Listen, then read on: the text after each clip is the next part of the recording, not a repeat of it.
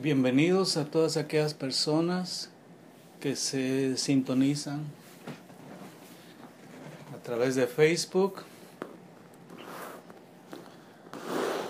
transmitiendo a todos ustedes a raíz de esta situación que está sucediendo en todas partes del mundo. Eh, el tema que quiero traerles se titula Superando las crisis. Quiero decirle que la vida está llena de crisis, siempre ha sido así desde el principio. Y así será hasta el final de todas las cosas. A pesar de que nosotros que estamos en el Señor vemos muchos textos en las escrituras que hablan de pruebas, de luchas, tribulaciones, todavía nos sorprendemos cuando una situación como esta eh, sucede. Y yo creo que ahora con más espanto, por decir así, o temor, porque no es algo local, no es algo que está contenido en una nación, sino que es algo que está en muchas partes del mundo. Y a raíz de esto nos hacemos muchas preguntas. Y creo que una de las preguntas que se hace es, ¿por qué suceden estas cosas? ¿Quién causa estas cosas? Cuando en realidad la pregunta que deberíamos de estar haciéndonos es cuál es el propósito final. En otras palabras, ¿qué es lo que Dios quiere lograr? Aún a raíz de esta situación tan difícil que se está pasando. Para nosotros que creemos en Dios, vamos a ver algunos conceptos en las escrituras que nos van a ayudar a entender las crisis, cómo actuar durante cierta crisis que estamos atravesando y cuál será el propósito final después de esta crisis. Entendemos por las escrituras que Dios tiene un plan y ese plan se lleva a cabo a través de sus propósitos. Todo lo que sucede en nuestras vidas está dirigido por Dios. El Padre Celestial, a quien nosotros amamos y quien nos ama entrañablemente. Él es el que está en control de todas las cosas que suceden en la creación todo está bajo la mano de Dios, todo está bajo el dominio de Dios, y Dios en su amor, Él está llevando a cabo muchas cosas aún a través de esta situación que estamos afrontando. Ahora, quiero darles un par de ejemplos bíblicos que nos van a ayudar para entender esta situación y aún para ver cuál es la actitud correcta que debemos de tener eh, y cuáles son los cambios, creo yo, que Dios quiere ver en nosotros como personas, como sus hijos y también en cuanto a nuestra relación en la familia, con los amigos y otras gentes. Vamos a analizar la historia de unos jóvenes judíos nombrados en el libro de Daniel. Y el nombre de ellos son Daniel, Ananías, Misael y Azarías. Notemos primero que según lo que dice el libro de Daniel en el capítulo 1, estos jóvenes eran príncipes en su nación. Notemos que no tenemos mayor detalle de la familia de cada uno de ellos. No sabemos si entre ellos había una relación de familia o si simplemente quizá no se conocían y se llegaron a conocer en el cautiverio en Babilonia. Lo único que sabemos es que según lo que notamos en las escrituras, que eran de descendencia real. Era gente importante, la familia de ellos, ellos asimismo también. Según lo que dice aquí la Biblia, dice que eran jóvenes de buen parecer, de buena educación. Y yo creo que cada uno de estos jóvenes tenía una gran expectativa de que iban a llegar a ser grandes personajes de influencia en el lugar donde ellos vivían. Creo yo que ellos habían asistido a las mejores universidades que existían en Judá. Considero que eran versados en muchas de las ciencias que existían durante ese tiempo en la historia. Considero que estos jóvenes y sus familias tenían ya planeadas sus vidas para ellos y para las generaciones que venían después de ellos.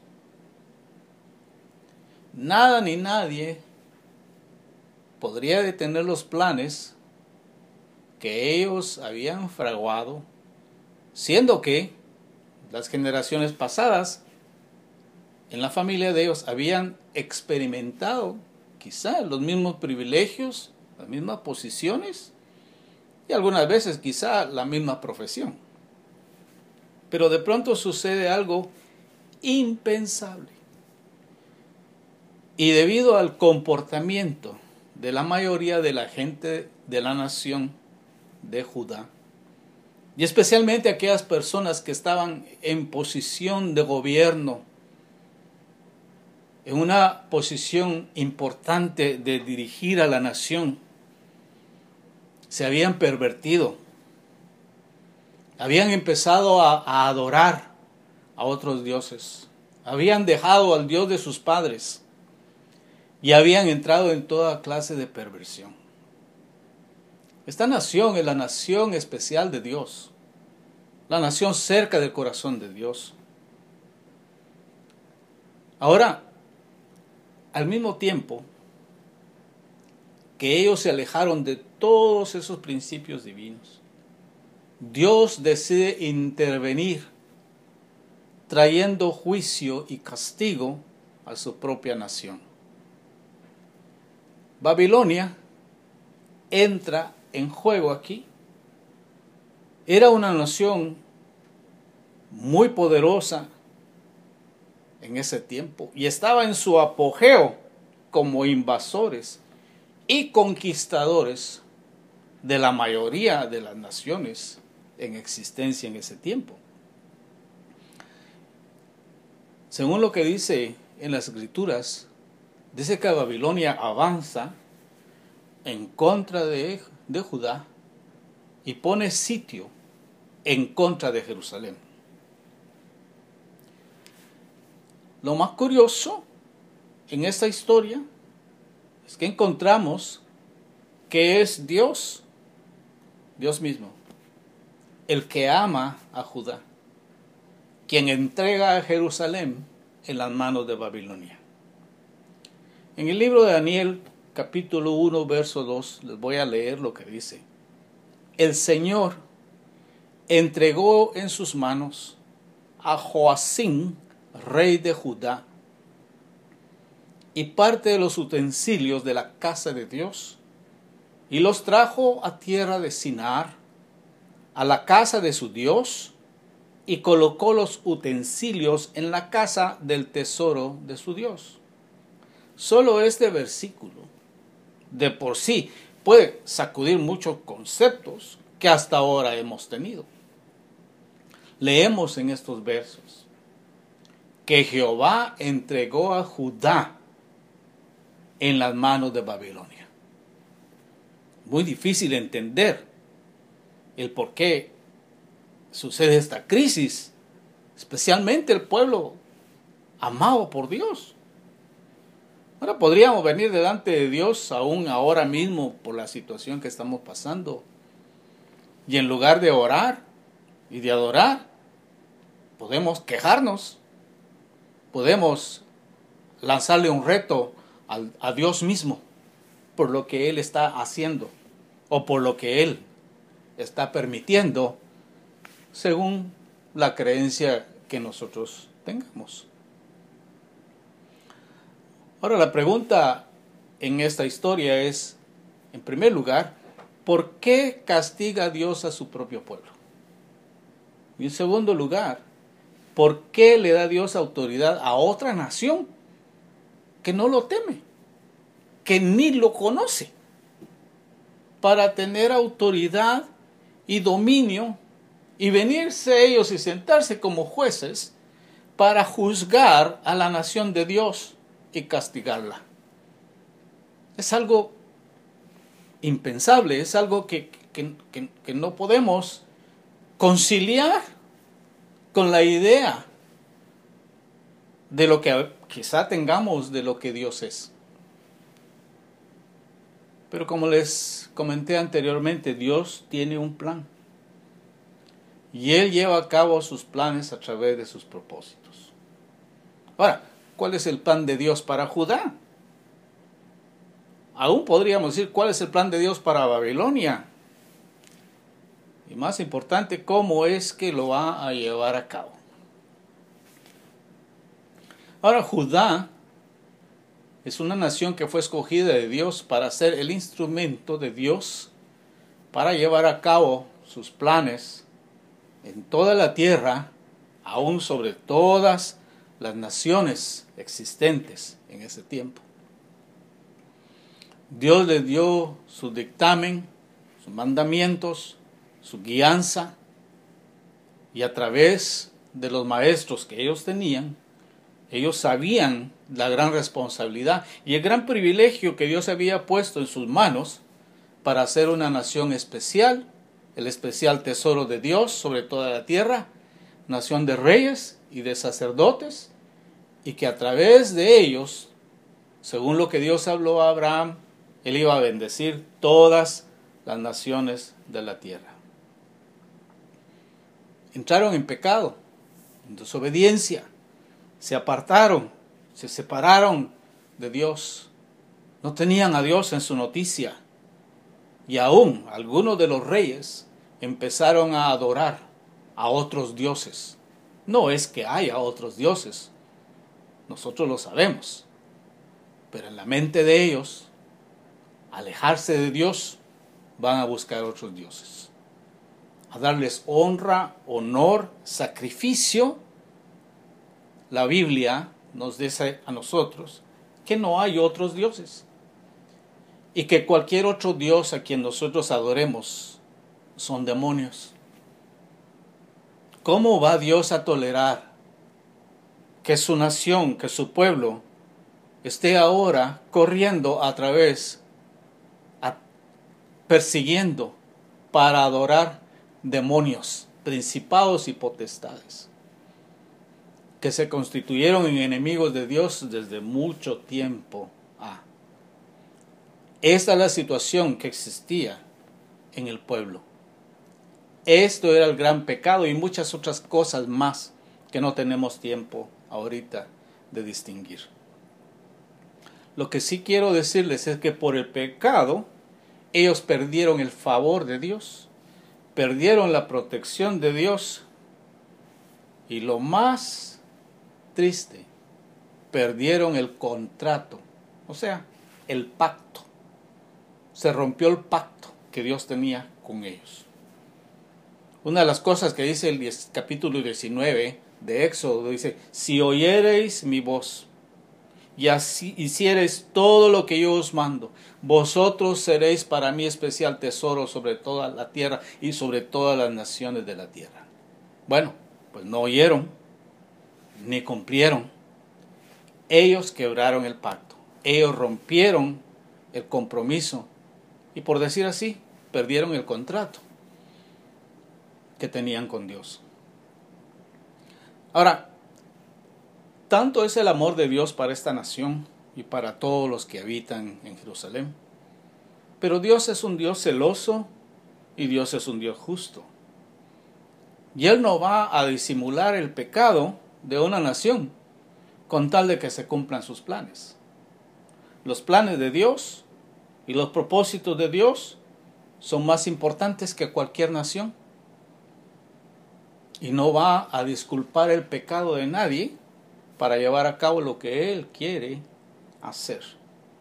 Así que Él, Dios, trae corrección a las naciones y en esta oportunidad que estamos estudiando trae corrección a su propia nación con el intento de que su plan, el plan de Dios, pueda llevarse a cabo, no importa lo que suceda. Dios trae corrección usando a una nación que no cree en Él. Ahora, yo quiero que nosotros también entendamos que Dios es el que escribe la historia de los poderes mundiales. Y no vamos a hablar de eso, pero en el libro de Daniel se establece correctamente a través de sueños y visiones de Daniel de que hay cuatro gobiernos mundiales, empezando con el gobierno de Babilonia.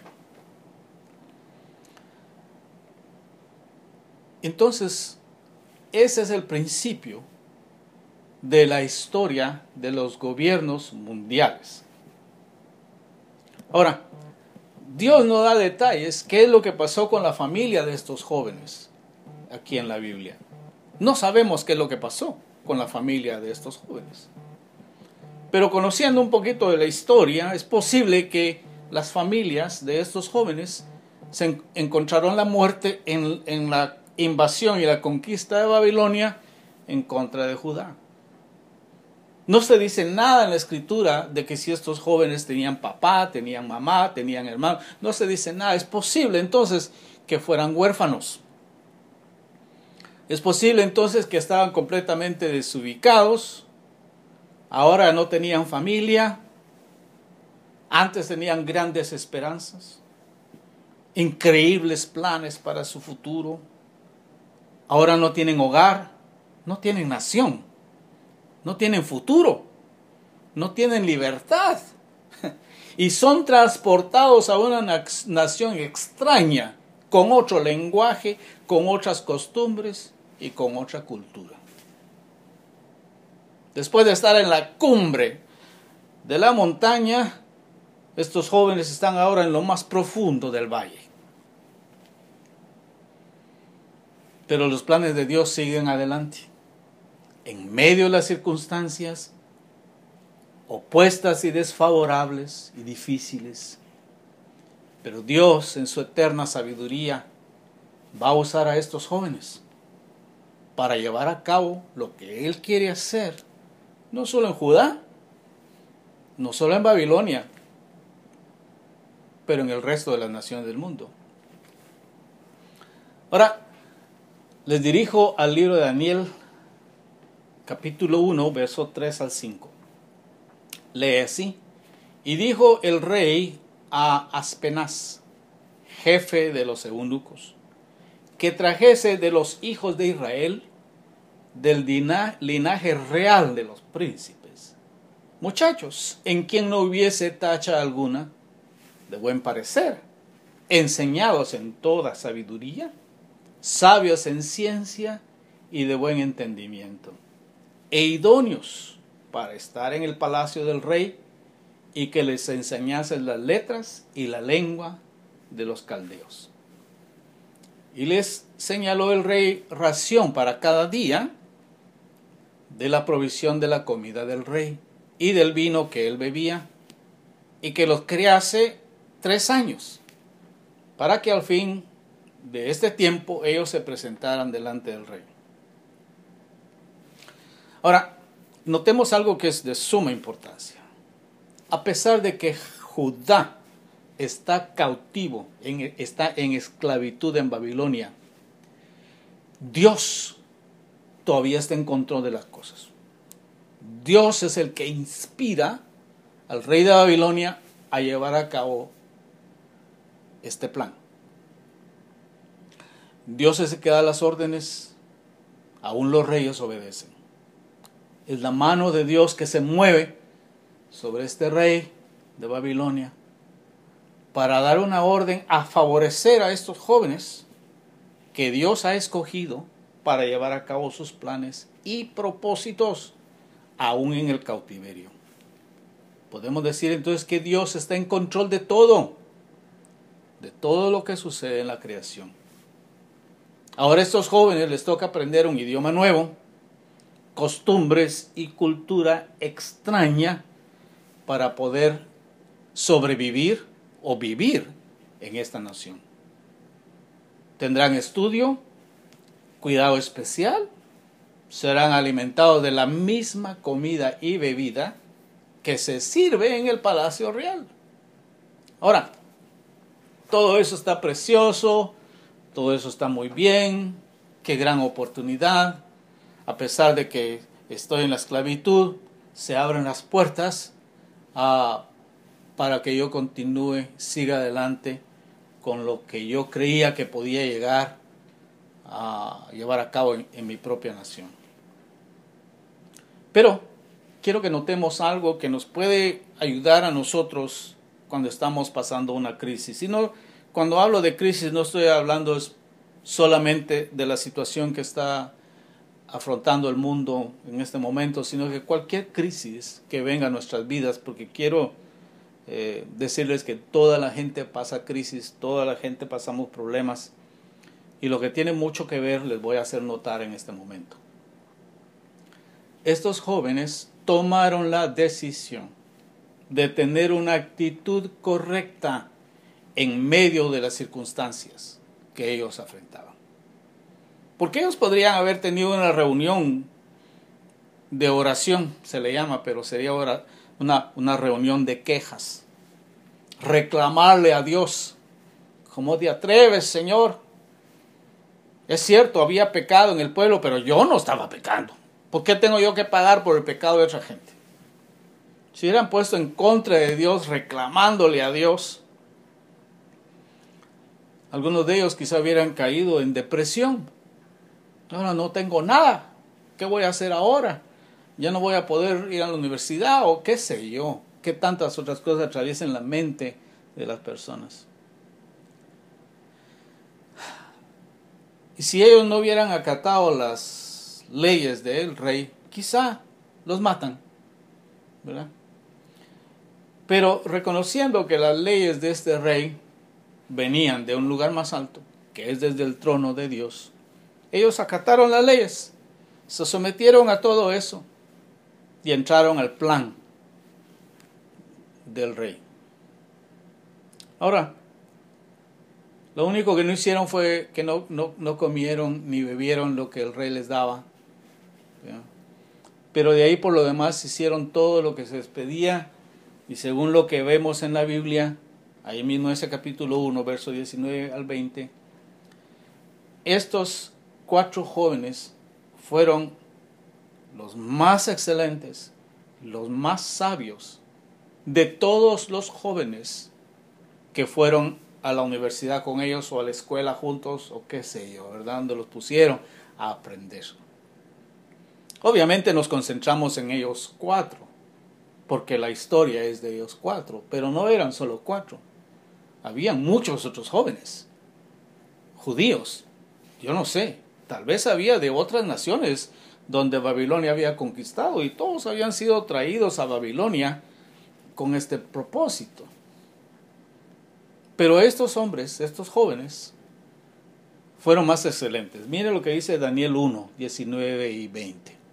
Y el rey habló con ellos, y no fueron hallados entre todos ellos otro como Daniel, Ananías, Misael y Azarías. Así pues estuvieron delante del rey. En todo asunto de sabiduría e inteligencia que el rey les consultó, los halló diez veces mejores que todos los magos y astrólogos que habían en todo su reino. Yo no sé qué hubiera pasado con ellos eh, si hubieran permanecido en Jerusalén. Es posible que hubieran tenido una carrera notable, admirable, pero no sé qué, qué cuántos de ellos hubieran estado como consejeros del rey. Lo que quiero yo que veamos es esto es que Dios tiene un plan para nosotros, para cada un plan individual para cada persona. Pero muchas veces lo que sucede es que cuando viene una contrariedad, nos ofuscamos y como se dice por ahí, tiramos la toalla.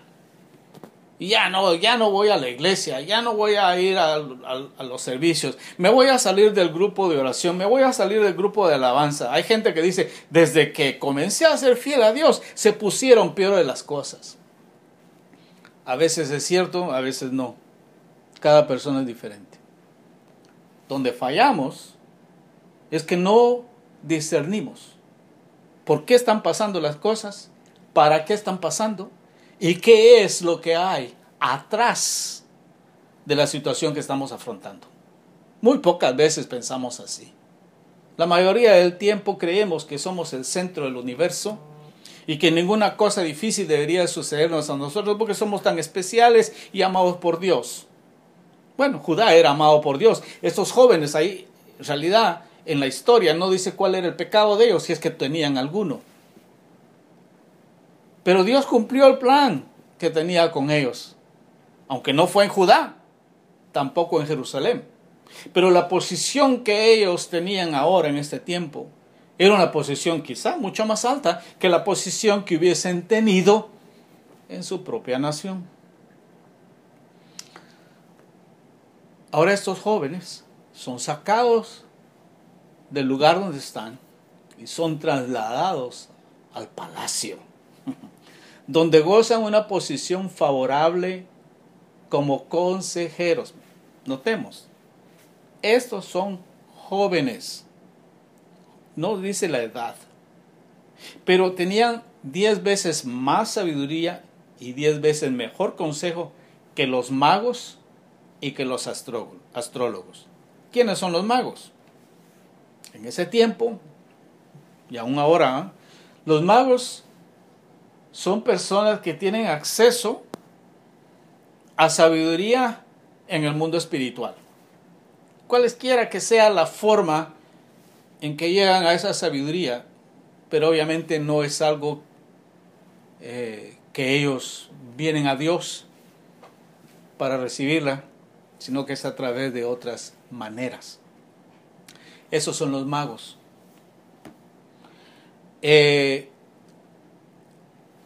¿Y los otros? ¿Los otros que aconsejaban al rey? Astrólogos. ¿Quiénes son los astrólogos? Son personas que consultan las estrellas, los planetas, las constelaciones, y de ahí viene la sabiduría de ellos para aconsejar, para pronosticar o en alguna situación aún para profetizar. Si te tomas el tiempo vas a encontrar muchos de ellos en línea ahora. No te aconsejo que lo hagas, pero hay un montón de gente que anda hablando, esto va a pasar en el año tal, va a pasar en el año tal, esto y bueno, porque traen su sabiduría de muchas fuentes, no necesariamente de Dios. Pues estas son las personas que estaban hasta entonces en, el palacio. Ahora entran estos cuatro jóvenes, jóvenes, ¿ah? por lo general dice, ah, este es joven, él tiene que vivir muchos años para llegarme a la altura donde yo estoy. ¿ah? A veces es cierto, pero no siempre es así. Hay jóvenes, y obviamente hablando de jóvenes, sea, sea varón o hembra, que tiene una sabiduría no nata, sino que una sabiduría divina, algo que viene de Dios, que debería de ser escuchado con más atención por aquellos que supuestamente tienen más experiencia. El rey tenía más experiencia, los magos tenían más experiencia, los astrólogos también, pero estos jóvenes eran diez veces mejores que ellos.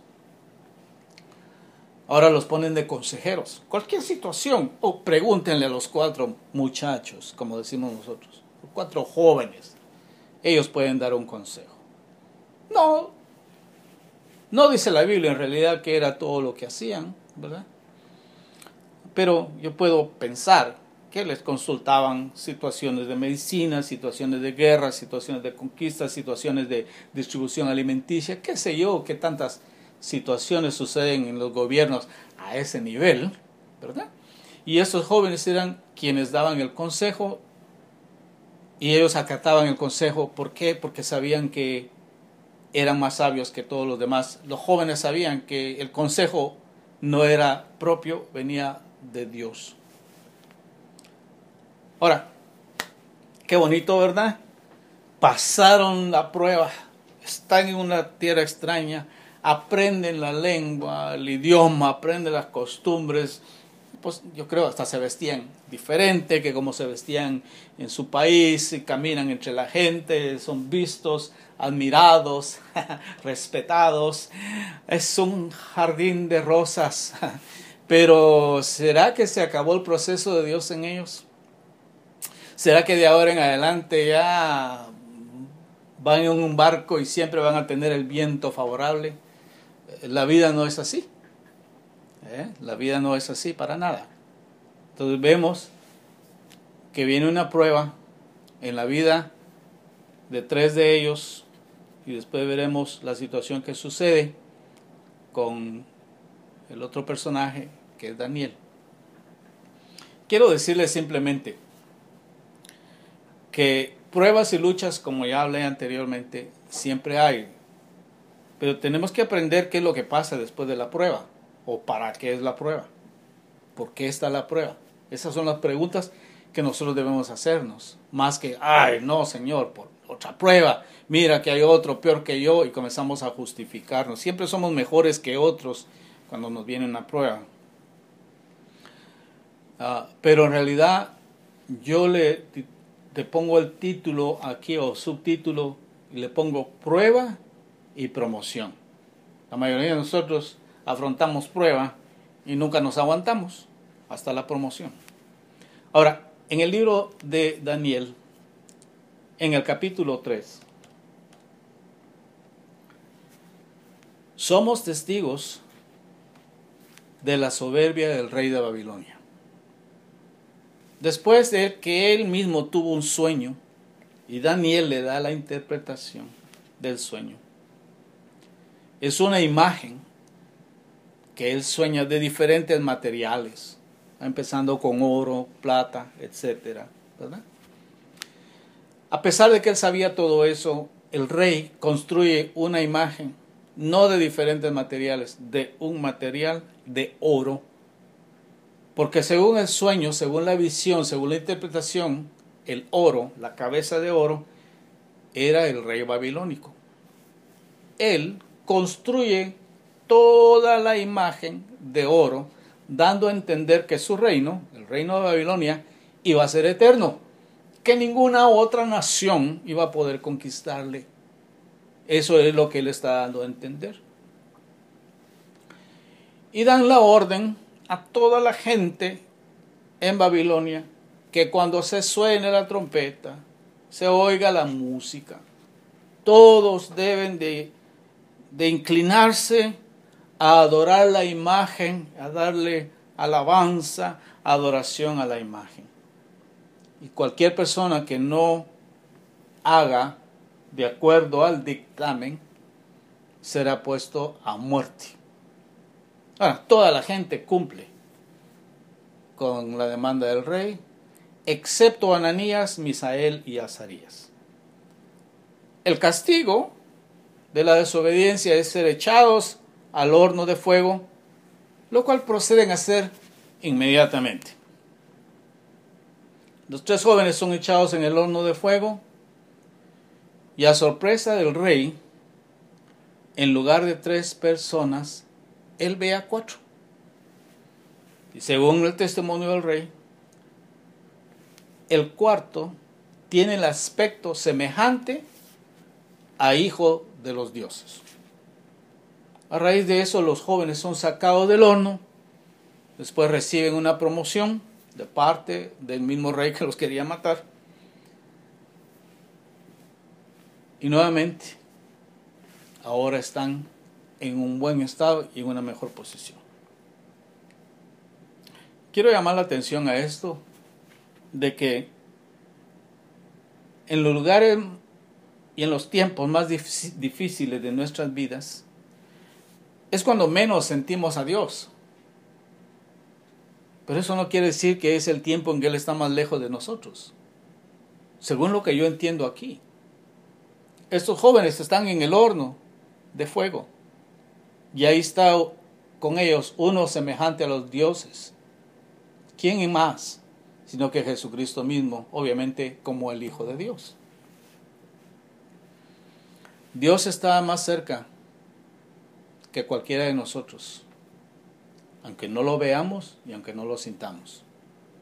Esa es la razón por la cual en situaciones que estamos pasando, especialmente ahora, es el mejor tiempo para alabar, para adorar, para orar y para buscar a Dios. Ellos tuvieron esa experiencia y al salir de esa experiencia, ellos recibieron una promoción. Muchos de nosotros queremos promoción, pero no queremos la prueba. Queremos un mejor trabajo, queremos un mejor aquí, queremos un mejor allá, y no hay nada malo en eso. Y creemos que, obviamente, según la Biblia, dice que la promoción viene de Dios.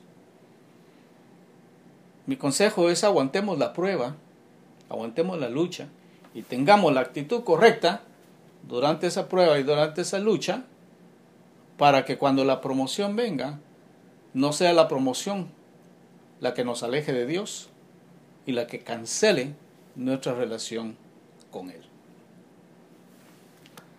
En el capítulo 4, avanzando, leemos de la soberbia del rey Nabucodonosor en contra de Dios. A pesar que Daniel ya se lo había advertido, y ahora viene el castigo de Dios sobre este rey. Después de un tiempo el rey es restaurado y en el capítulo 5 vemos el juicio de Dios en contra de Belsasar, que es el próximo rey en Babilonia. Notemos que Daniel sigue todavía en su, en su trabajo. Eh, ya se murió Nabucodonosor, Belsasar es el rey. Daniel continúa en su trabajo, en su posición de importancia, en su posición ah, en consejería. Ahora, a pesar de que Dios usa a otras naciones, en este caso Babilonia, para juzgar y para castigar a, Judá, cuando esta nación que Dios usa se pasa de los límites y comienza a pecar en contra de Jehová, Él también va a juzgar a esa nación. Él no va a tolerar lo que hizo Belsasar. Pueden enterarse más leyendo este capítulo, capítulo 5. Lo único que yo le voy a decir es de que esta gente se emborrachó, todos los príncipes, toda la gente importante, y fueron a traer los vasos que habían sido santificados y dedicados solamente a Jehová, y de ahí siguieron emborrachándose. Dios derrama juicio y castigo sobre Belsasar. Y en el capítulo 6 vemos ahora la prueba y promoción de Daniel. Esta es la tercera ah, y última parte de, esta enseñanza. Entonces, en el capítulo 6 vemos esta prueba de, de Daniel.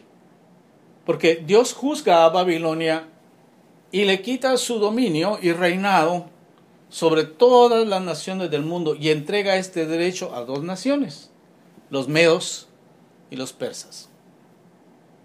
Hablando de lo que es la imagen, eso es eh, el, pecho, los brazos de plata. Según la profecía, según el sueño de Nabucodonosor, todo esto se va cumpliendo al pie de la letra, según el plan, según el tiempo eh, que Dios ha estipulado. Entonces Dios juzga a Babilonia y le quita el derecho de ser la nación poderosa que hasta entonces había sido, dominando y gobernando sobre todas las naciones de la tierra. Ahora entran los medos y los persas. El primer rey es un rey de los medos llamado Darío. Él es el primer rey en esta temporada de la historia. Ahora, este rey reorganiza el gobierno porque obviamente ahora eh, son los, los medos y los persas quienes entran a gobernar, reexaminan, catalogan las cosas que Babilonia hasta ahora ha hecho en cuanto a gobierno y Darío comienza a reorganizar el gobierno. Este rey eh, instala sátrapas y gobernadores en toda la región de su dominio. Él instala tres gobernadores, siendo el principal de ellos Daniel. Una promoción, ¿no?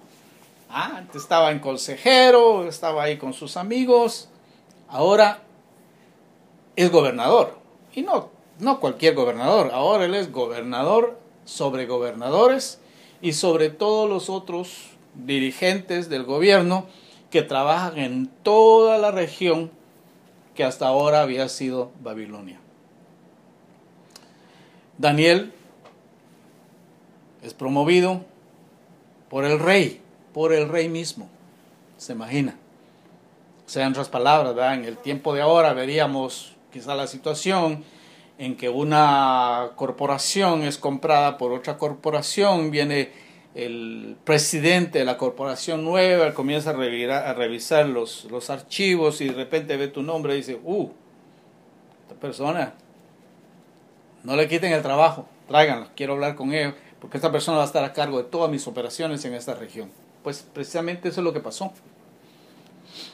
Y vamos a creer, ¿verdad? Que, oh, todos están contentos. No, no.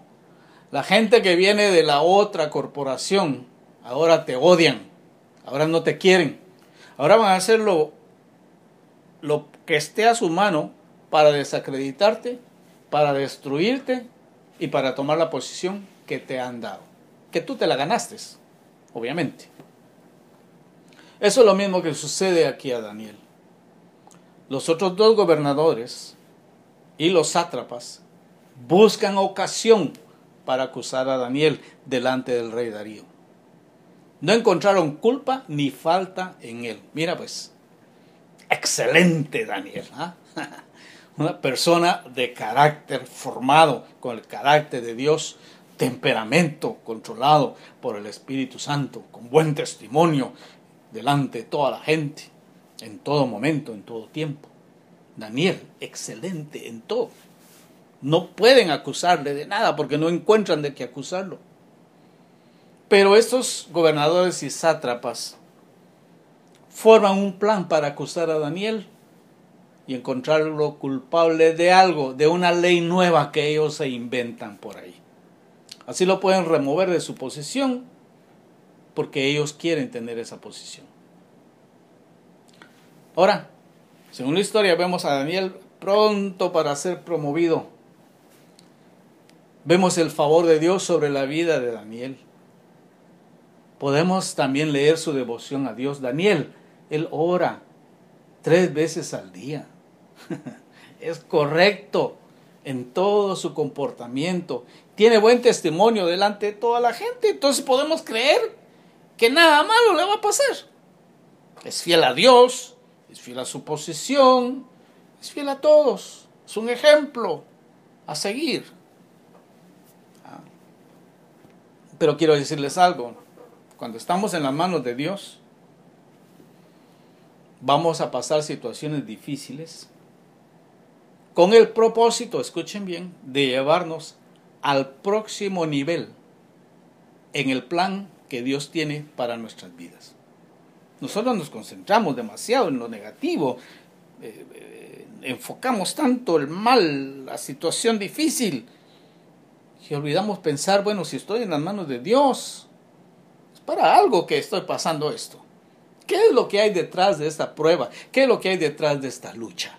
Esa es la forma que nosotros, como hijos de Dios, debemos de pensar. No se concentre en el problema, concéntrese en Dios. ¿Ah? No se concentre en la situación difícil, concéntrese en lo que viene después de la situación difícil.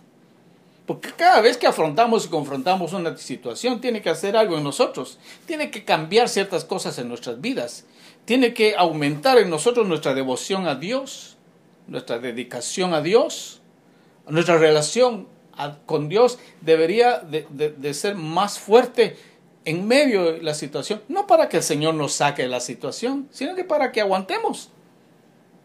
Porque la promesa de Dios dice, cuando pases por el agua, no te ahogarás. O sea, no dice, ora para no pasar, sino que ora en lo que va pasando. Y cuando pases por el fuego, no te quemarás. O sea, No hay licencia para no ser, para no pasar por el fuego, pero sí hay licencia para no ser quemado.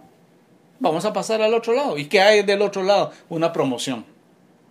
¿Qué hay del otro lado? El propósito y el plan de Dios más claro, eh, más eh, una posición más alta, de más responsabilidad, pero se ha formado en nosotros una vida y un carácter de Dios en esa prueba, de esa lucha, que vamos a poder funcionar de acuerdo a lo que Dios demanda de nuestras vidas.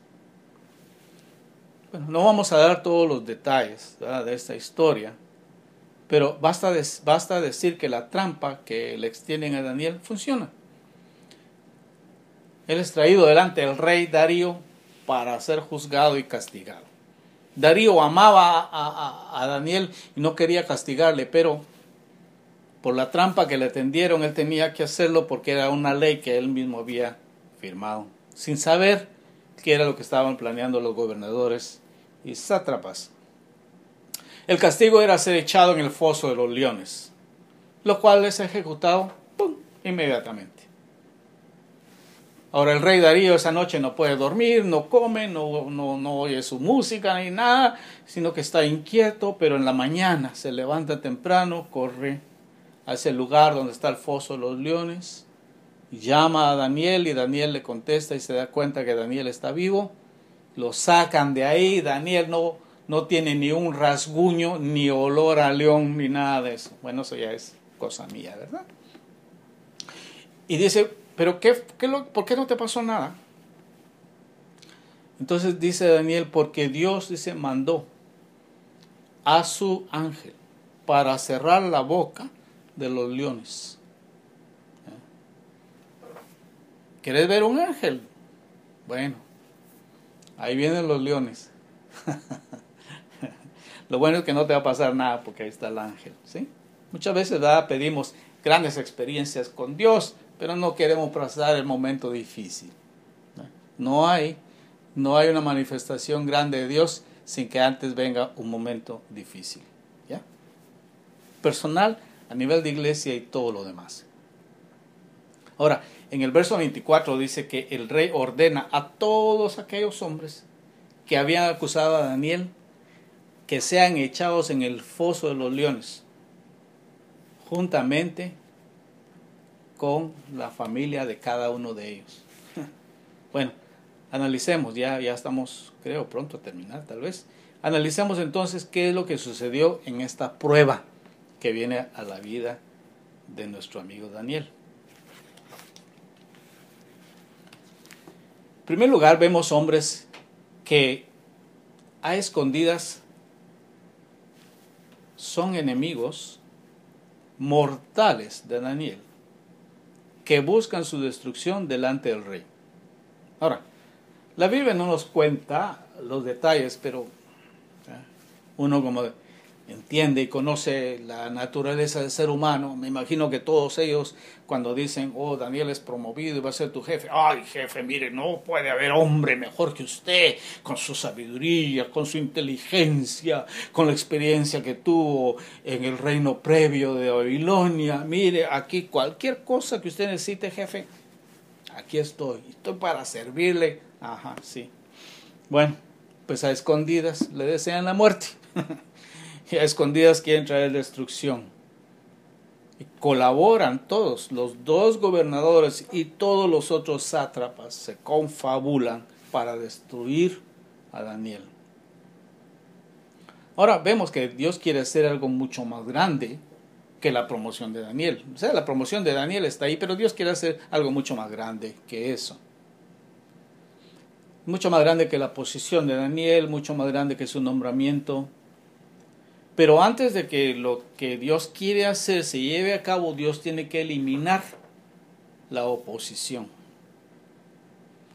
Notamos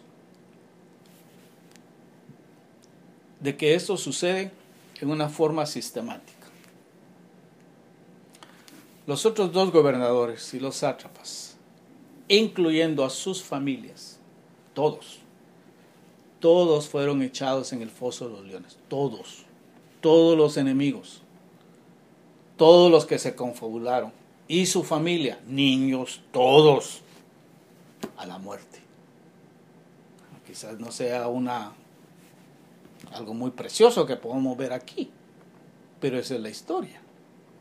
El juicio y el castigo de Dios cae sobre aquellos que acusan al, al hombre de Dios. ¿Qué es lo más grande que Dios quiere hacer?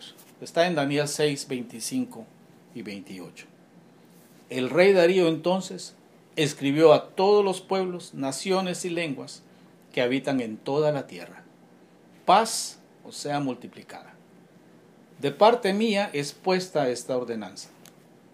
Que en todo el dominio de mi reino todos teman y tiemblen ante la presencia del Dios de Daniel. Porque Él es Dios viviente y permanece por todos los siglos. Y su reino no será jamás destruido y su dominio perdurará hasta el fin. Él salva y libra. Hace señales y maravillas en el cielo y en la tierra. Él ha librado a Daniel del poder de los leones y este Daniel prosperó durante el reinado de Darío y durante el reinado de Ciro el persa. ¿Se da cuenta de lo que Dios quería hacer? Si Daniel hubiese recibido su nombramiento, su posición, hubiera sido un gobernador. No hay nada malo con eso. Hubiera sido gobernador de gobernadores, sobre los sátrapas, sobre toda la nación, el segundo en autoridad en el reino de los medos y los persas. Pero Dios quería algo más. Dios quería que su nombre, no el de Daniel, el nombre de Dios fuera conocido en todas partes, en todas las naciones de la tierra. ¿Qué es lo que Dios va a tener que hacer para que su nombre sea conocido en todas las naciones de la tierra? ¿Quién de nosotros está dispuesto a pasar algún sufrimiento, alguna lucha, alguna prueba, para que el nombre de nuestro Dios sea conocido en todas las naciones de la tierra? Quiero darles un pequeño resumen y termino así. Quiero decirles, número uno, Dios está en control de todo lo que sucede en su creación. Dios no se asusta por nada. Dios no es sorprendido por nada. Dios ya sabe lo que va a pasar. Y Él está en control. Número dos, los propósitos de Dios están conectados a todo lo que sucede en nuestras vidas. Ya, mucha gente dice, ¿para qué oro? Si Dios va a hacer lo que Él quiere de todas maneras. No, ¿sabes para qué oras? Oras para alinearte con lo que Dios quiere. Para eso se ora. ¿Ya? Porque todo lo que Dios va a hacer, tú, tú eres parte de la ecuación. No es como que de pronto dice, si pues se me olvidó, aunque sea este voy a usar. No, no, hermano. Nosotros desde antes de nacer, Dios ya tenía un plan para nuestras vidas. Ahora estamos aquí porque Dios quiere cumplir algo en nosotros y a través de nosotros. Número tres, el plan de Dios es más grande que nuestras vidas. Y va más allá que nuestro bienestar y nuestra conveniencia. Siguiente punto. Punto cuatro. Antes de la promoción viene la prueba. Y el último punto. Dios es quien elimina la oposición y remueve a los que se oponen a su plan. Ahora, yo digo, ¿qué es lo que Dios quiere hacer en el mundo? ¿Qué es lo que Dios va a hacer en la tierra? Aquellos que me escuchan les pregunto. Esta crisis no es el centro. Esta crisis es algo que Dios está usando para llevar a cabo lo que Él quiere. Que Dios nos dé discernimiento para entender los tiempos de Dios, sus planes y propósitos. ¿Sabes tú qué es lo que deberíamos estar haciendo ahora? Deberíamos estar orando más, ayunando más, adorando más, exaltando más, sirviendo más a nuestros semejantes. Cambiar actitudes feas y negativas que tenemos en nosotros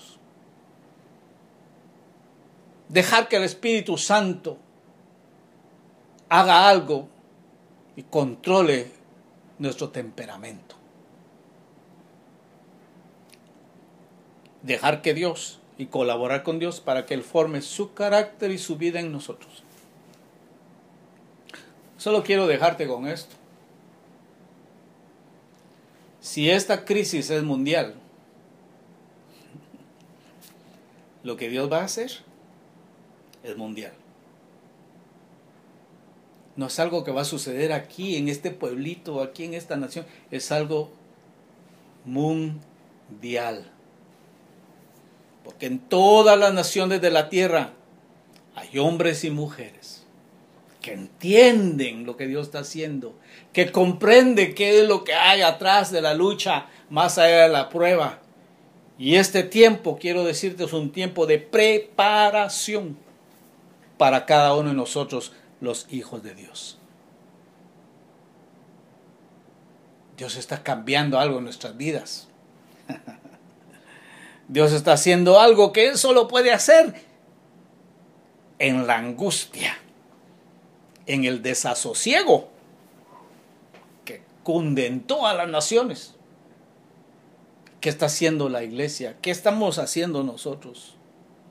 Tengamos la actitud correcta como estos jóvenes. La actitud correcta como Daniel. Busquemos a Dios, no dejemos de hacer el bien. Y no comencemos a seguir historias, leyendas,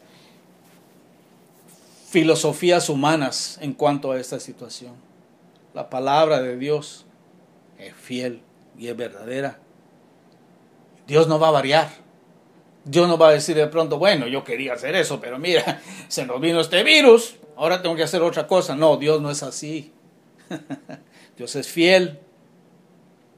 Dios se ha propuesto hacer algo grande increíble en todas las naciones de la tierra. Y somos nosotros a quien nos ha tocado este tiempo de ver más allá de lo que está pasando. Confortarnos, esforzarnos y estar de puntillas esperando esa manifestación de Dios, que no es independiente de nosotros para nada, es a través de nosotros. Te dejo este pensamiento. Gracias por, gracias por asistir, gracias por estar aquí. Con la ayuda de Dios vamos a seguir adelante. Dios guarde y bendiga a cada uno de nuestros hermanos en el nombre de Cristo Jesús.